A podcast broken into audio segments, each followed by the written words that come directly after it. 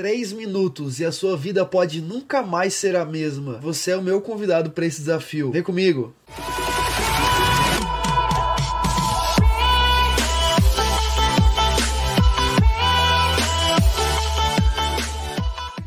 Upostases. Será que você já ouviu esse termo em algum lugar? Upostases é uma palavra grega que significa certeza. Foi essa palavra que o escritor de Hebreus, no capítulo 11, escolheu para trazer uma definição clara do que é fé para nós. E o postases é uma base tão sólida e firme, capaz de construir algo em cima. Em tempos de crise, as nossas certezas são atacadas e nós somos facilmente levados às dúvidas, às incertezas e às inseguranças. Todavia, a fé é o antídoto que nos livra das dúvidas. Onde existe certeza, não há espaço mais para as dúvidas.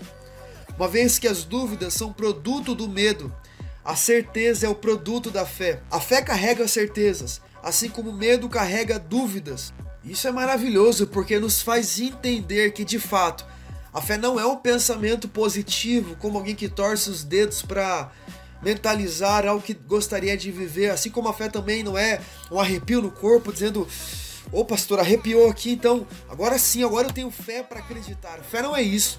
Assim como a fé também não é sorte. Fulano teve sorte, fulano teve fé. A fé é muito mais do que pensamento positivo, a fé é muito mais do que um arrepio no corpo.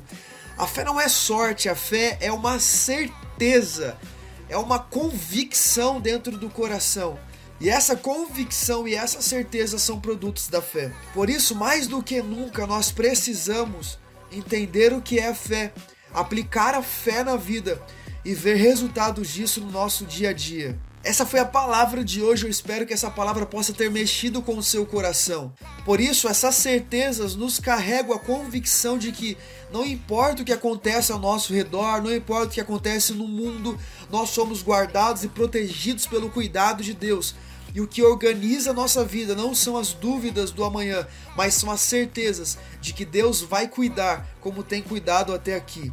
Que essa palavra possa ter mexido com o seu coração e que você possa nutrir essas certezas que vem pela revelação da palavra de Deus ao nosso coração e que isso possa transformar e abençoar a sua vida. E eu espero que esse vídeo tenha abençoado você. Deixe o seu comentário no vídeo do que você foi ministrado. Não esquece de deixar seu like e também se inscrever no nosso canal. Esse foi o primeiro vídeo dos 3 minutos que podem transformar a sua vida. Deus te abençoe, um abraço.